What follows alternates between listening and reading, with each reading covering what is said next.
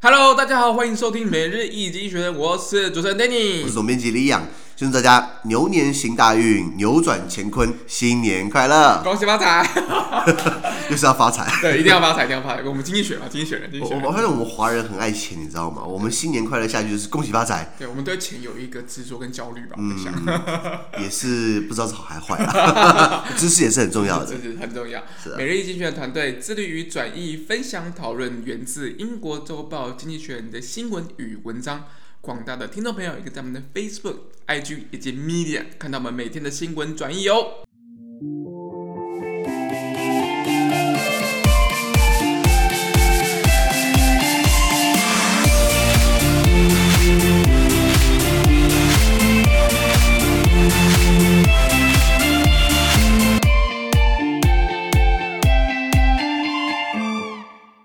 我们来看到是同样是从《经济学人》截取出来大事件，我们看到是二月二十二号星期一的新闻，而这天的新闻同样也会出现在我们每日一经选的 Facebook、IG 以及 Media 第三百四十六 po 里面哦。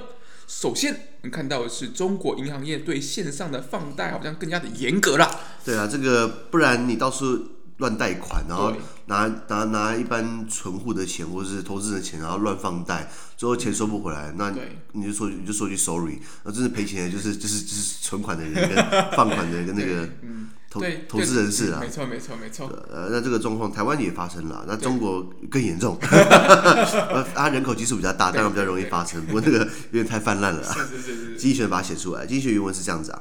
China's banking regulator finalized stricter rules on internet loans. Among other things, from July 2022, online lenders must provide 30% of the funding for loans made with commercial banks. The regulations will raise capital requirements for lenders, such as Ant Group, Alibaba's fintech affiliate. Last year, authorities called a sudden halt to its 37 billion US dollar IPO and told it to curtail lending. OK，好，原文是这样子啊。他说，中国的呃银行业监管呃机构，它敲定了比较严格的线上放贷规定，所以从二零二二年的七月开始，线上放贷贷款平台，它跟银行、商业银行将共同负担贷款金额，呃呃出出贷出资贷款比例在三成。也就是说，今天如果你是在呃我这个平台上面贷款，然后我放贷给你，对不对？如果你贷一百万，那银行不止银行要出，然后银行出钱，可是我这个平台我也要出三成。哦，我们来共同分担，增加它的一个成本就对了。对，不然你就都你一直放人家的钱，然后也无所谓一样，你知道？所以那那那是那那那那等于是把那些放贷平台，把那些放贷的人，呃，就是其实金融服务公司，把他拉进来，是，让他变得好像跟他有跟他也有相关相相关跟他有相关性一样。是，好，那这些规定，比如说使得中国很大的这个蚂蚁集团，蚂蚁集团就是电商巨头阿里巴巴的旗下子公司之一。那蚂蚁集团它常常放贷嘛，那它需要增资了。就是我感觉好像针对他，是不是？哎、欸，呃，不好说，哎、欸，不好说。其实他们老板一天到晚在那边乱骂人了，放炮，放炮，放炮。对，那在去年好了，中国的相关呃部门他们就突然宣布啊，暂停这个蚂蚁金服、蚂蚁集团的三百七十亿美元的 IPO（Initial Public Offering） 首次公开募股。那还要求蚂蚁集团就是要削减贷款。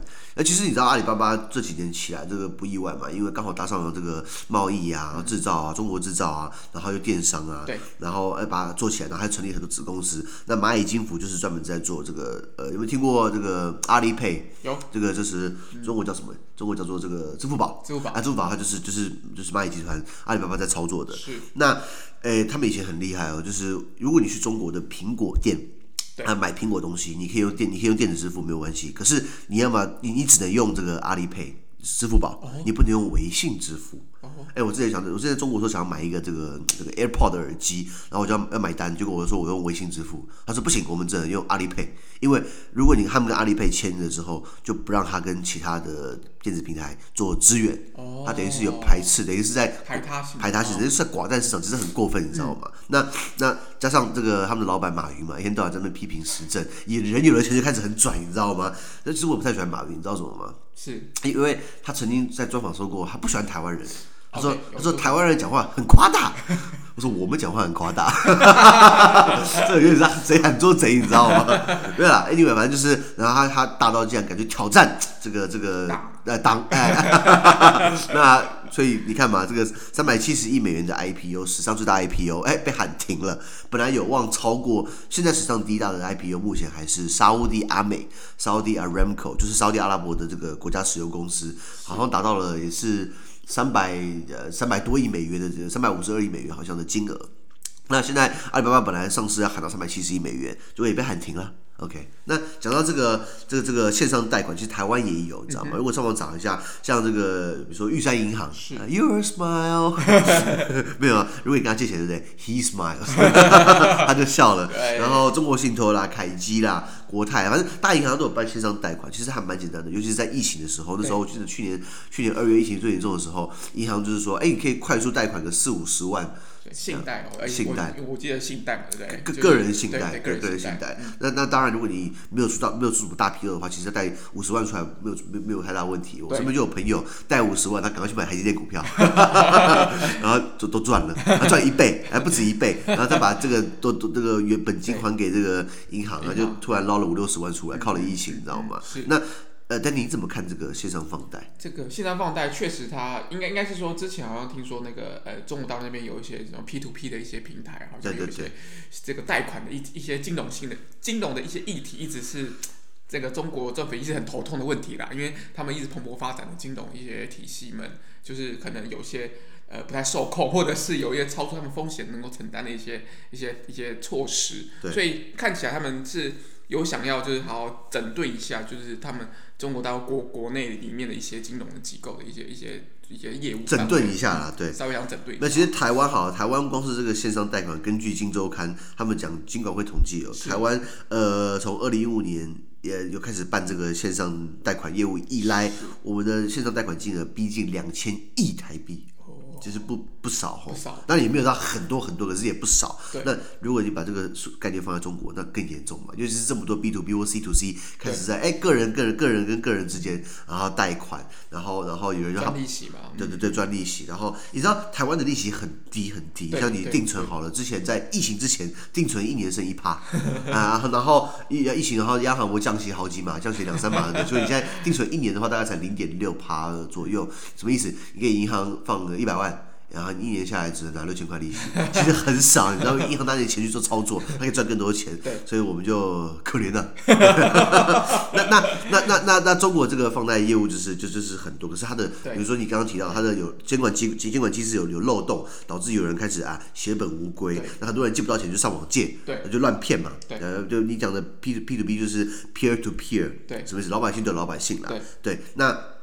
呃，什么样的人？一般人会走走银行途径。对。那那那不行，如果不行的话，就只能走私人途径。对。那可能就会有什么重利罪发生，对，就很重的重利润的利。那台湾也有重利罪啊。可是为了一些地下钱庄，为了要规避这个，就把它叫做这个手续费。我转换个名词。转换个名词。对对对对对。继续收钱。那那那那你看，在中国为什么大家愿意把他的的这个这个私房钱，或是这个塞卡级全部掏出来借给人家？因为中因为因为中国的普遍利息还是比较高的。像如果你在中国定存，我记得在中国工商银行还是招商银行，呃，你定存三年啊。他给你三点七八趴，非常高，三点七六趴，其实算蛮高的。如果你拿拿台湾比的话，那当然以前更高了。那可是民间那个那个人民跟银行是这样子哦。可是如果是 peer to peer，人对人其实会更高。对，大家想要赚这个钱，就把钱全部投进去，你知道吗？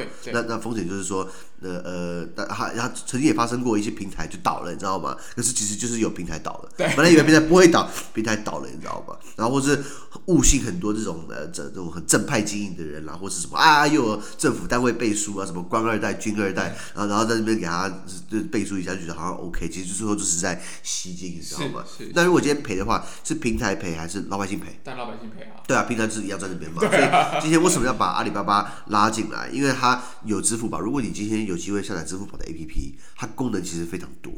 就如果跟微信支付的话，微信支付它就是微信是一个 很像 Line 的功能，可以传讯息，然后附带了这个呃支付的功能。那可是如果你用支付宝对不对？我打开里面五花八门，又是百货，又是外售，又是什么一大堆一大堆。还有种树，我记得。对对对对，而且很多不一样的功能的。没错，也是因为这样说我不用支付宝，太复杂了，你知道吗？它搞得真的是人生好累哦。优惠券啊，办活动、广告啊、推文啊，所以所以蚂蚁集团它其实本来支付宝起来的，支付宝本来就很大的现金流，不是吗？非常大，非常大现金流，大把钱存在里面，所以呢，哎，就开始哎，就是开始。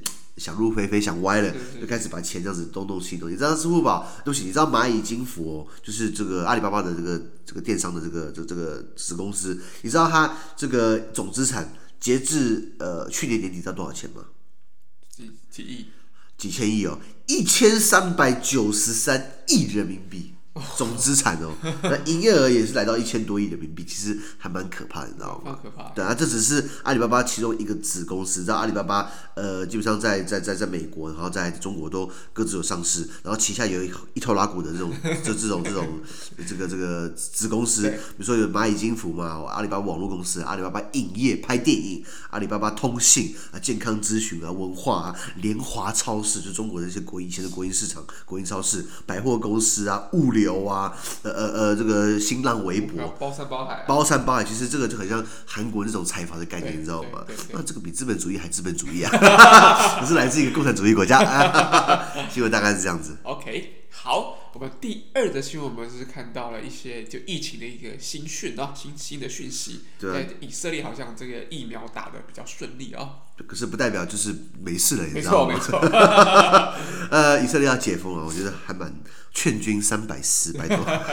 原文是这样子啊：Israel eases lockdown, having given at least one COVID-19 jab to almost half its population. Shops, libraries, and museums reopened, though people must still wear masks and maintain their distance. Only holders of green passports, mainly those who have had two doses, may go to may go to gyms, hotels, and synagogues. Today, the British government is expected to lay out its plans to relax England's lockdown. OK，他说以色列在给了全国国内几乎半数老百姓、半数人口，差不多以色列差不多有九百多万人嘛，对，所以四百五十万人都已经打了疫苗， 打打了至少一剂的疫苗之后呢，以色列打算开始放宽这个封锁措施，比如说商店啦、图书馆、博物馆可以重新开放，是，不过人民还是要戴上口罩跟保持安全社交距离。那只有那些手持绿色护照，什么意思？就是已经至少打了两剂疫苗的人呢，哦，那才可以。早之前打的。对对对对对，嗯、那已经打两剂，你会就会有绿色，就绿色护照，你才可以去健身房、去旅馆或是犹太教堂啊，synagogues。Okay. 那在今天呃，同时。呃，英国政府打算这个就制定一些松绑英格兰封锁措施的计划打算在我记得是在六月二十一号，强生英国首相强生说六月二十一号英国就要来解封，现在开始做计划。虽然是超前部署啊，但是你确定可以解封吗？对，不过讲讲到这个疫情啊，其实全世界很多国家都停摆嘛，然后呃，根据这个外面新闻网提到，全世界只有六个国家没有停课，包含台湾在内，其实。呃，比如说澳洲啦，呃呃呃，这个这个呃，纽西兰啊，然后新加坡啦，还有、呃、古巴啦，是古巴的话我就 不，不太予置评，那边新闻自由可能受到一些 一一一些压力。那么可是全世界像欧盟国、欧美国家，然后然后呃呃，非洲国家更不用说，它本来就是没什么教育资源，那。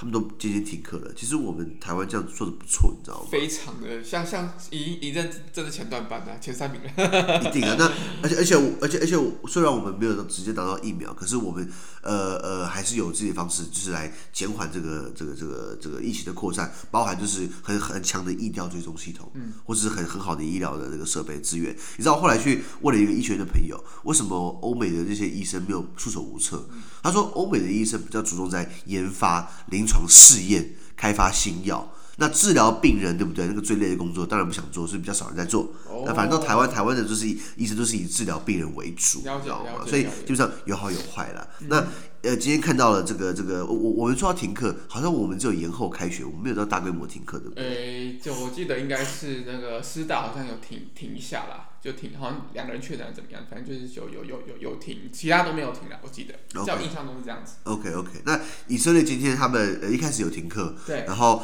后来就是慢慢的呃呃又又和缓了，因为随着大家打疫苗，那以色列他们还有实测哦，他们打了很多辉瑞跟这个 BNT BioNTech 研发的疫苗，他们基本上这个疫苗基本上老少均有效，老少咸宜，童叟无欺，对对对。然后他们一半人口基本上都打了，对不对？对于这个群体的。这个感染率下降其实是有成效的，嗯哼，对，所以不得不说，好像慢慢看起来有一点这个希望在，有希望在来，可是就不要出了一个很厉害变变种病毒，就前面前功尽弃，真的因为好不容易看到一点成果，然后你又开始解封，那到时候又来了一大波，你知道吗？所以这有点学不太乖，你知道吗？那那你你你觉得那你呃台湾好了，我我们最近好像疫苗被拦截了，那就算是如果今天打了大规模打了疫苗，对不对？是，表示我们就可以出去放纵了嘛？哎、欸，应该不太是这样子啊，应该是说就是。呃，台湾可能可能可以啦，可能境外可能还是要多多三思。对对对，境外还是非常严峻。那那那那奥运怎么办？奥奥哦，这个是真的是日本东京这个奥运奥运奥委会很大的头痛的问题。我国际奥委会好像说，就两个选择，要么就要么就是照实办，要么就不办。日本气死了，不办，那那你你你你当我盘子哦。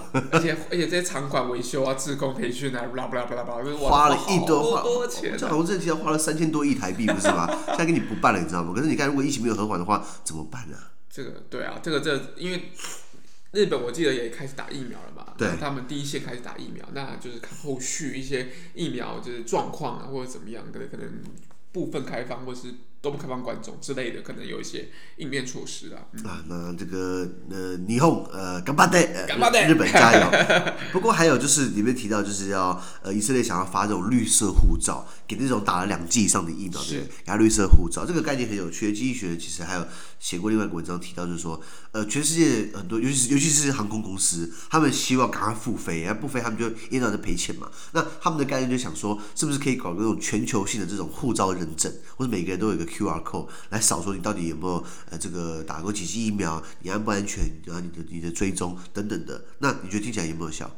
听起来这个有很大的问题是说，就是因为每个人打，比如说我打了科兴，我打了各种不一样的疫苗，那这些疫苗在每一个人身上的一些效果其实是不一定的，没错，所以我们很难去认定他打了疫苗之后，他应该是完全没有风险的。对，这件事情是。没有人可以保证的，而且而且他还提到有一些国家的疫苗要到二零二四年，非洲国家。啊，非洲国家要到二零二四才能打疫苗，那那那表示他都不要，他都他都他都不要出国了嘛，他都不要搭飞机了嘛。哦，这个真的是很很难的议题，啊，很大的宅文，对啊，你今天富裕国家，你看台湾基本上算是蛮富裕的国家，哎，我们现在还没有疫苗可以打，对，真的还没有。对啊对啊，那那那如果我们都排不到，那非洲等到什么时候去？对不对？非洲非洲有有有有有有几十亿人口，然后你你然后如果今天这个这个这个国际性的这种新的这种。防疫护照好了，是欧美国家才用得起、才能用的，或是打了疫苗，或是你知道要发护照，其实也也也要也要也要花钱，你知道吗？到时候就是国际有钱上的这些组织，国际欧美国家在捐钱给国际组织，然后让他们来做，呃呃，本末倒置的嘛。所以呃呃，看看到这样子。呃，我我们讲的英文讲，We are sailing into uncharted water，我们这是驶向这个不明的海域，你知道吗？对啊，所以以色列真的是蛮超前部署的，也希望说他可以把他成功经验带给大家。对对，希望大家好。第三则是有关于联合国环境大会的议题啦，来一样。呃，原文是这样子啊，呃，Today the UN Environment Assembly, which bills which bills itself as the world's highest environmental decision body decision making body, will meet albeit virtually for the fifth times since 2014.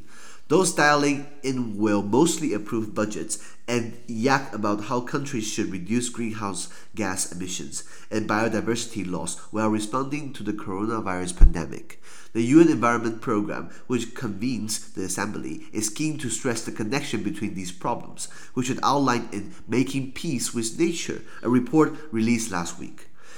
At its launch, Antonio Guterres, the UN Secretary General, warned that humanity has waged a senseless and suicidal war on nature, which has resulted in climate change, the destruction of ecosystems, and the rise of zoonotic diseases such as COVID 19. These must be addressed simultaneously, the report says. Expect, for, expect more talk than action at this week's session. However, 4,000 odd delegates who normally attend won't reconvene en masse until next year. OK，啊，原文很长，对。那他讲说，这个自诩为全球最高环境政策议题决策机构的这个联合国环境大会 （UN Environment Assembly），他们将在今天召开二零一四年以来的第五度会议。那二零一四年像 像二零二一年七年了，七年召开五次，哇，还真的是很有效率啊。那而且第五次这一次还是改为线上的线上会议。我跟你讲，我自己开过线上会议，我跟你讲，我就是就很爽爽啊，因为下面可能就是穿内裤，然后上面 穿衬衫，对不对？然后盖盖起来之后，再回去睡觉了。更不要说联合国这种会议了，知道？那那会议上主要通过一些预算案啊，还有喋喋不休讨论各个国家如何减少温室气体的排放，还有因应新冠疫情所造成的一些生物多样性的损失。是，注意哦，因为新冠疫情造成生态浩劫，这个有有没有很牵强？这个有一些连接啦，但是把它当做重要的议题，好像有怪。那就是在塞一层，那那据上周公布啊，他们有发布一个报告，就是与大自然和谐共处的这个报告。呃，这名字好奇怪啊，与大自然和谐共处，Making Peace with Nature。报告里面提到，就是筹组这个大会的这个联合国环境署 UN Environment Program，他们强调这些问题之间的连接，就是刚刚讲的温室气体排放、环境啊，然后生物多样性的损失。是。那联合国这个秘书长这个古特瑞斯啊，他的报告的发表会上说，呃，警告人类已经向大自然挑起了一个无知且自杀式的战争。那进而这导致的这个气候变迁、生物生态系被破坏，还有像是新冠病毒这样子，像这样子人畜共患的传染病的崛起。是，所以怎么说我们人类这个这个自作自受？嗯、因为我们想要经济发展，我们过度开发大自然，我们过度的在在在破坏这个地球，对，造成一些病毒，可能是这种远古时代病毒又突然蹦回来，你知道吗？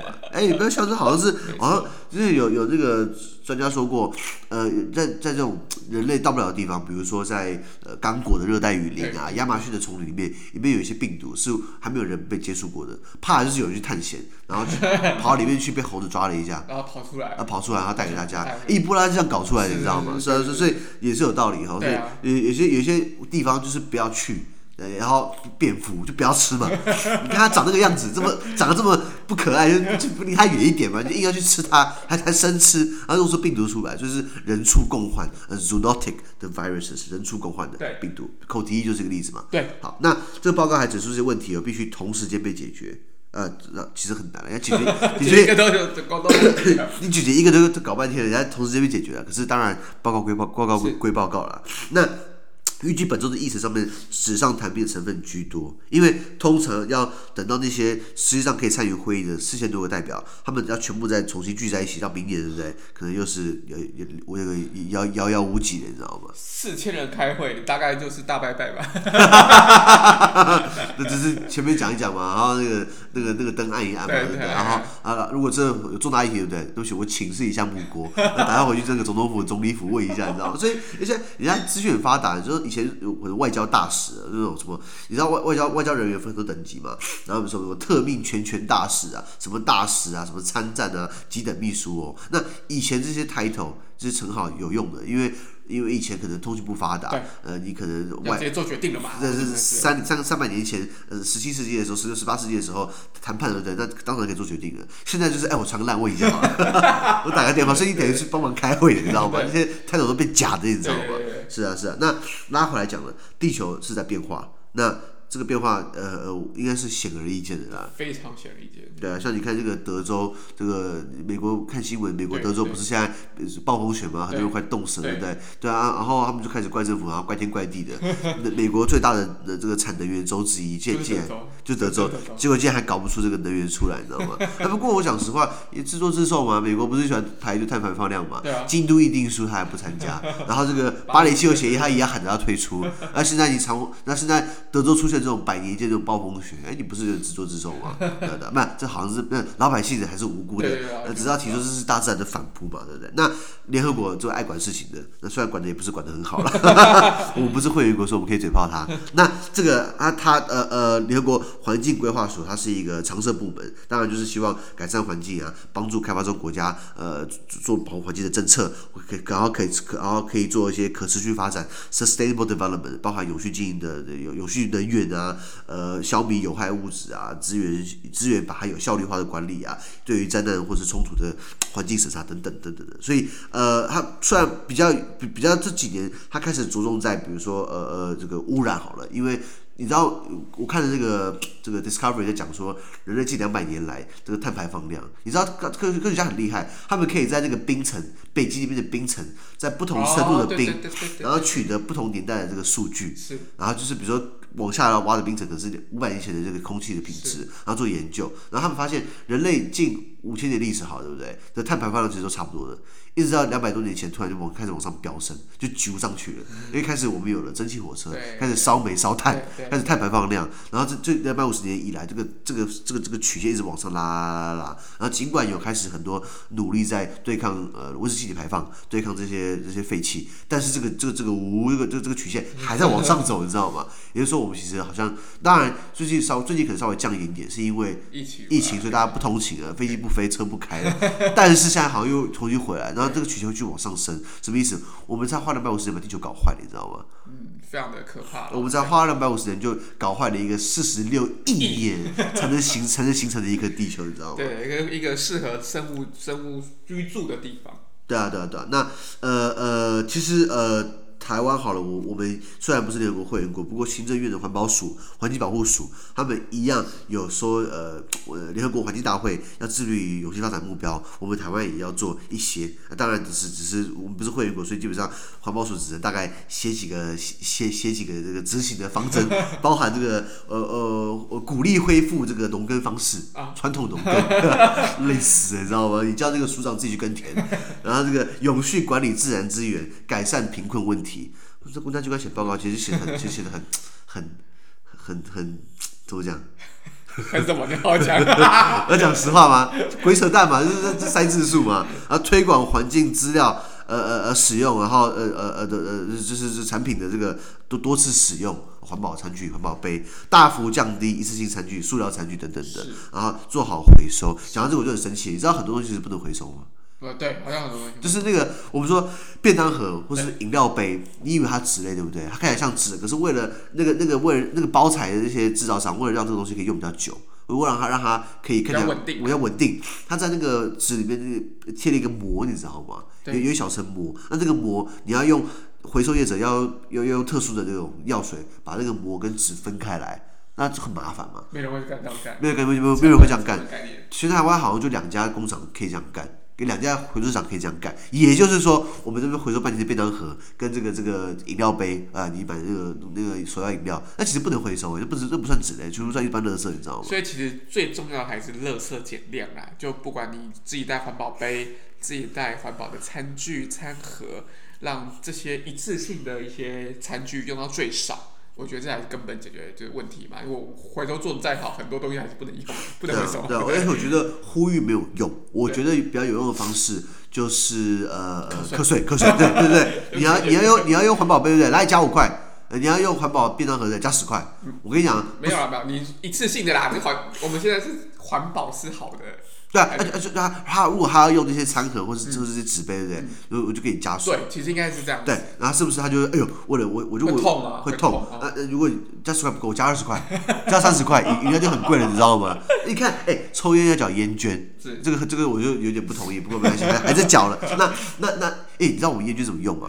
烟烟很很很，我记得很多用途啦。对，可是如果他的烟捐是拿来防做烟烟害防治，拿来治疗这个相关疾病，或是或是拿来拿来推广这个戒烟，或者做戒烟门诊，我都同意。他拿来帮海巡署买船，说说啊，为了要查缉私烟，好，这个说得过去，好，我就算了。既然我们烟捐有一部分是拿来补助低收入户，请问我抽烟跟低收入户没有直接的关系吧？我虽然没有。没有真的低收入户，只是说钱要专款专用嘛，这是一个例子，还有很多例子，如果你去查一下政府单位怎么用烟卷，乱乱用一通，你知道吗？特种基金要要要，对对对对对，关心一下啊。对啊对啊，所以既然抽烟要被克烟卷，对不对？我跟你讲，如果用环保餐具，克环保餐具税，就是要缴一笔这个可能十块二十块买一个餐盒，去补助，也许就去对对买个餐盒嘛，或者去补助这些回收业者，或者是有更大的能量去做真正的回收，没错没错，意义嘛，对不对？没错，我同意我同意。对对那这个讲一讲。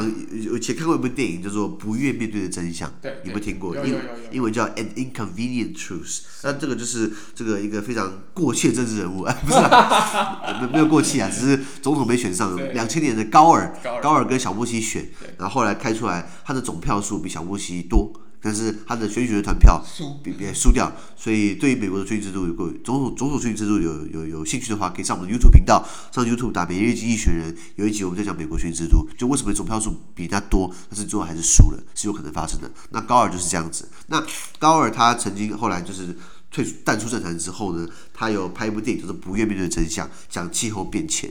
那后来他拍续集，可是他第一第一集出来的时候，哦，那个声势浩大，声势浩大。这个两千零六年，那时候我还念国中的时候，然后老师叫我们看，然后我从那边学英文的时候，那时候这种角度，后来没有特别的感觉，是因为你还小。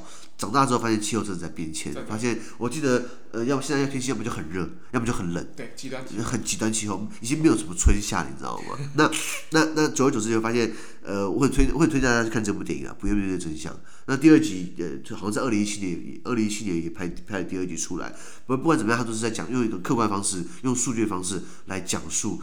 我们怎么把地球玩坏的？那高尔他尽管是美国，他当过美国副总统哦，他是克林顿的副手。那那那他还一样批评美国政府，就是我们我们真的是地球很大的这个祸害之一等等的。那最后文章提到联合国秘书长讲说，我们人类对地球开启了一场无知而且自杀式战争。然后导致很多问题，气候变迁、生态系破坏，还有人畜共患的病毒，对不对？那所以，呃，我后来查了一下这个绿色和平组织一个 NGO Greenpeace，他们就说病毒、环境、全球危机，这这这这这这几大这个这个这个呃，因为我们人类。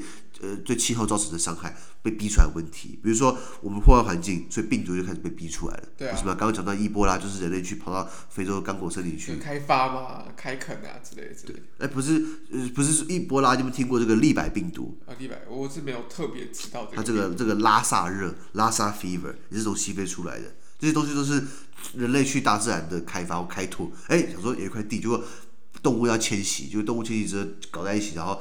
变成出这个病毒，然后人类结束就变人畜共患嘛，对啊，所以呃呃呃，讲讲到这边，我就觉得说开始有点沮丧，你知道吗？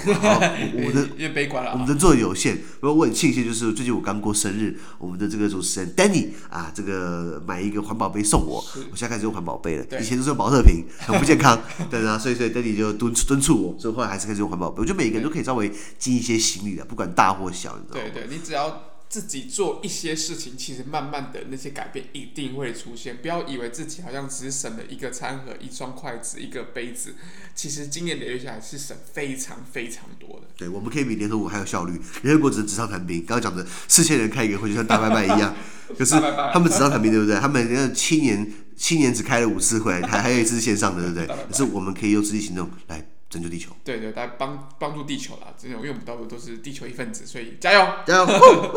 那么今天的每日一经济学人的 Pocket 就到这边，而明天有其他新闻呈现给各位。对今天新闻任何想法或想问讨论的话，欢迎在评论区留言哦。想跟我跟 Danny 面对面聊天的话，都欢迎参加支持我们的中文金学章读书会以及全民导读专班哦。资讯都会提供在每日一经济学的 Facebook 粉专，也请大家持续关注我的 Pocket Facebook。ig youtube 跟 media 感谢您的收听。我们明天见。拜拜。